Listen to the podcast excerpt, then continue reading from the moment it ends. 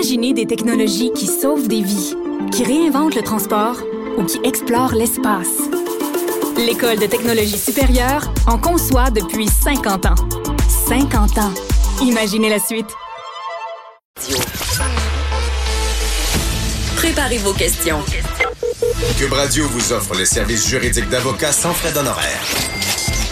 Appelez ou textez. 187 Cube Radio. Cube Radio. 1877 827 2346. L'aide médicale à mourir. Euh, c'est un sujet d'actualité, on s'entend, on en a beaucoup parlé. Euh, on se rend compte que le cas de Vincent Lambert, que vous avez vu dans l'actualité, et on, on, on, se retrouve en France. Et en France, on se rend compte que on n'est peut-être pas où est-ce qu'on est rendu au Québec parce que le cas de Vincent Lambert, je vous explique, c'est quelqu'un qui est gravement, ben, je, veux dire, il est, inconscient, il est, plus là, si on peut dire, il est, légume, euh, il, a, plus les, capacités neurologiques et euh, il est tenu en vie artificiellement. Donc, euh, on veut, on lui donne des soins et il reste en vie. Et là, ses proches voulaient qui arrêtent de, souffrir ou ils savent pas trop, veulent arrêter les soins. Ça a été tout un débat judiciaire pour obtenir l'arrêt des soins. Et euh, on se rend compte qu'ils sont peut-être pas en même place que nous parce que au Québec, ça fait longtemps qu'on a réglé ça, dans le sens que si que ce soit les une personne qui, est dans cet état végétatif-là, qui a besoin d'une machine pour vivre, ben, maintenant, on va pouvoir prendre la décision d'arrêter ces soins-là.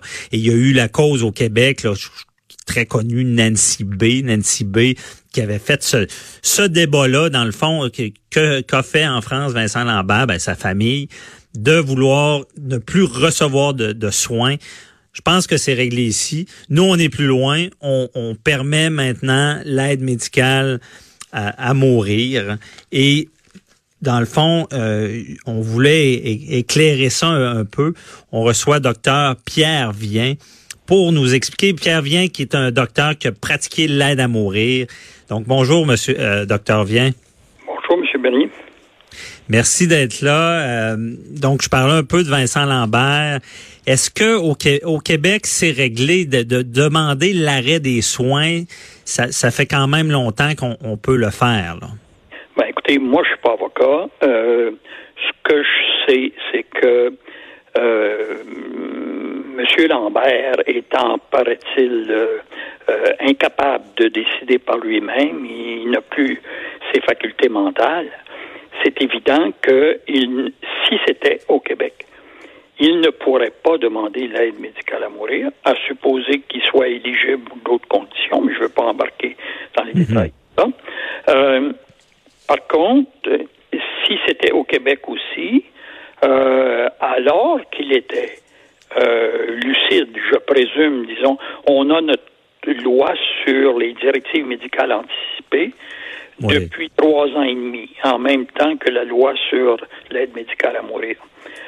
Dans au Québec, avec les directives médicales anticipées, une personne, euh, malade ou non, qui euh, ne souhaite pas, dans l'éventualité où elle va devenir incapable de décider, si elle ne souhaite pas qu'on lui euh, administre des soins tels la ressuscitation, l'intubation, l'alimentation artificielle, etc., dans le cadre de maladies bien spécifiques, elle mhm. peut demander là-dedans que lorsqu'elle sera devenue incapable de décider, ce document des héritiers médicaux anticipés est force de loi et qu'elle puisse avoir droit à ça. Bon.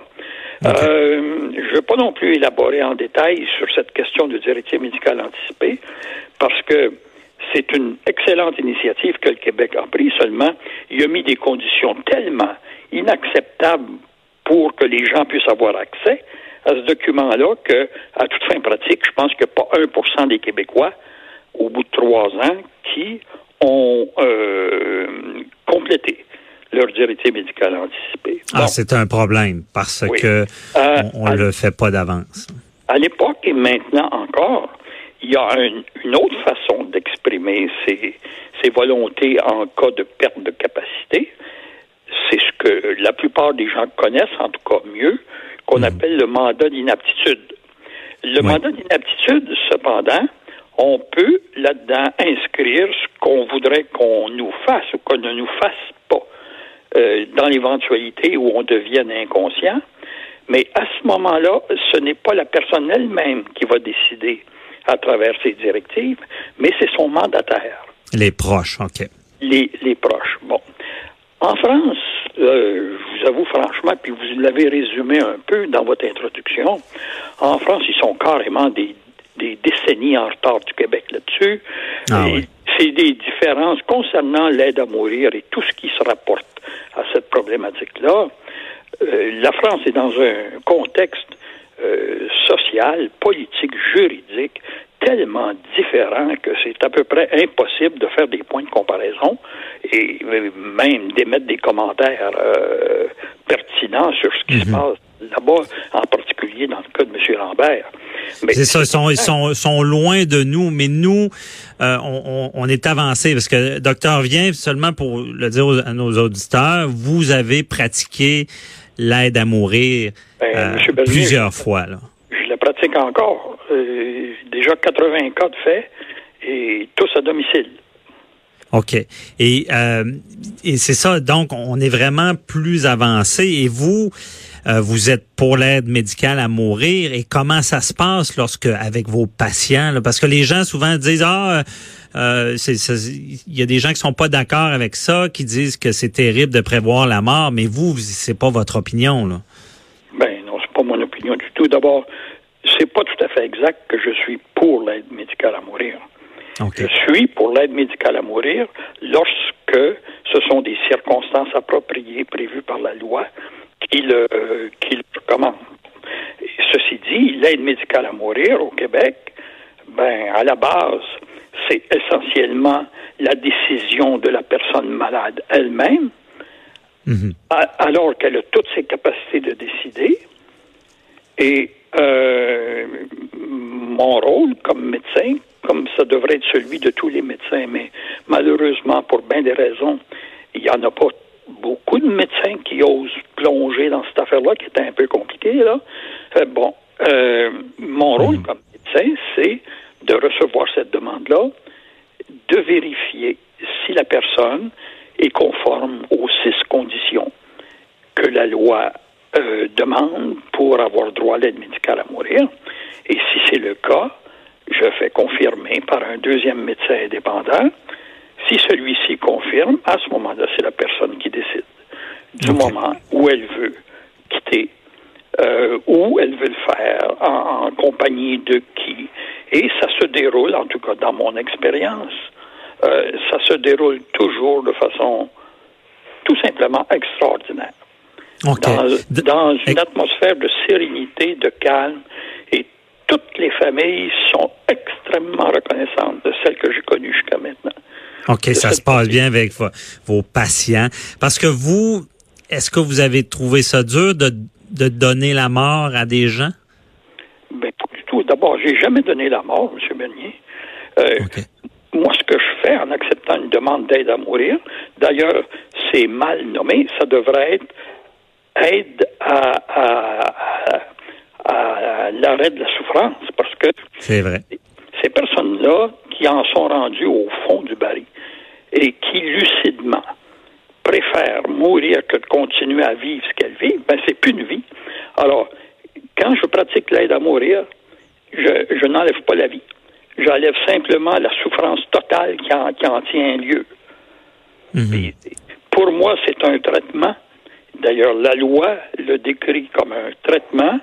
Et non seulement ça, je considère que c'est un cas probablement assez unique en médecine où euh, tu es capable, avec un médicament, rapidement, sans douleur, de soulager de façon permanente une douleur physique et psychique intolérable, ben, on voit pas ça souvent en médecine. Et pour moi, c'est simplement un soin, le dernier, c'est certain, mais qui euh, ne m'a jamais causé problème, en fait.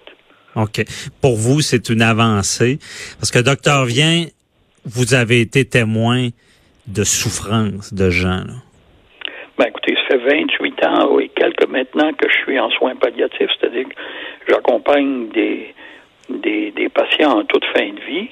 Ben oui, j'ai été témoin une, une couple de milliers de fois. OK. de situation de fin de vie. Et je peux vous dire, par expérience, que les personnes qui librement ont choisi la formule de l'aide médicale à mourir, ben, c'est certainement les plus belles morts auxquelles j'ai, j'ai pu, Mhm. j'ai pu assister depuis que OK. je suis dans cette Parce. Vous comprenez bien la notion de dignité dans ce que vous avez fait. Parce que c'est les gens choisissent le moment avec qui et comment ils vont Oui. décéder? Ça, ça c'est ça qui fait, je pense, une grande différence. C'est, et c'est très nouveau, ça, dans Mhm. notre société, dans notre médecine, que c'est finalement le patient qui décide et non pas le médecin qui décide.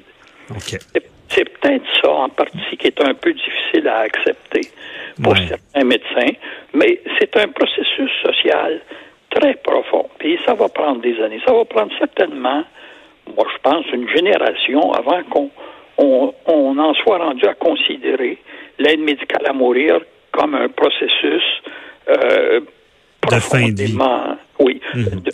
Mais, docteur Vient, est-ce que euh, là il y a toute la problématique des gens qui sont qui peuvent pas donner leur accord, donc ceux Ah, ben qui ça, vont être atteints de l'Alzheimer, qu'est-ce que vous pensez de ça? Est-ce qu'on devrait élargir? Oh, là, vous posez une question qui est très d'actualité, mais qui est aussi très compliquée. Ça ne peut pas se traiter en deux minutes, comme ça, Mhm. Ouais. euh, entre vous et moi. Euh, c'est sûr que fondamentalement, euh, je sais ce que c'est que l'Alzheimer. J'en ai vu 30 et plus des patients en fin de vie avec l'Alzheimer. Ben, si jamais j'étais contre ça, je pense qu'il y a quelque chose qui ne marcherait pas là. Mais et, par ailleurs, c'est c'est encore et ça sera toujours un sujet délicat. Mhm. Et tant que c'est la personne à la condition d'être pleinement lucide qui le demande, ça va. Mais si on attend que la personne soit incapable de décider, ça pose des problèmes euh, euh, éthiques et, sociaux beaucoup plus sérieux. Euh, je suis, je suis content que le débat commence à faire surface ici. Il avait été un peu escamoté lorsque la loi sur l'aide à mourir a été votée il y a trois ans et demi. Mais maintenant, avec l'expérience qu'on a eue, puis certainement aussi l'évolution de la société, qui est de plus en plus préoccupée par cette, cette espèce de tsunami invraisemblable qui est l'Alzheimer et les démences dans une société qui vieillit comme la nôtre, il faut qu'on fasse quelque chose. Et il faut qu'on puisse permettre à ces gens-là, comme à ceux qui sont encore lucides, de terminer leur vie de la façon dont ils auraient voulu qu'elle se termine. Alors, le, le débat, c'est certain que je vais y participer. Puis, je suis confiant que, bon, euh, ce sera peut-être pas dans six mois ou dans un an. mais On s'en Et- va vers. Ben oui, mais docteur Vient, euh, si, si vous acceptez, je vous réinvite d'avance la semaine prochaine parce que je pense que on, devrait peut-être ensemble essayer de voir quel genre de solution pourrait y avoir avec les gens qui sont atteints d'Alzheimer et même avec les enfants.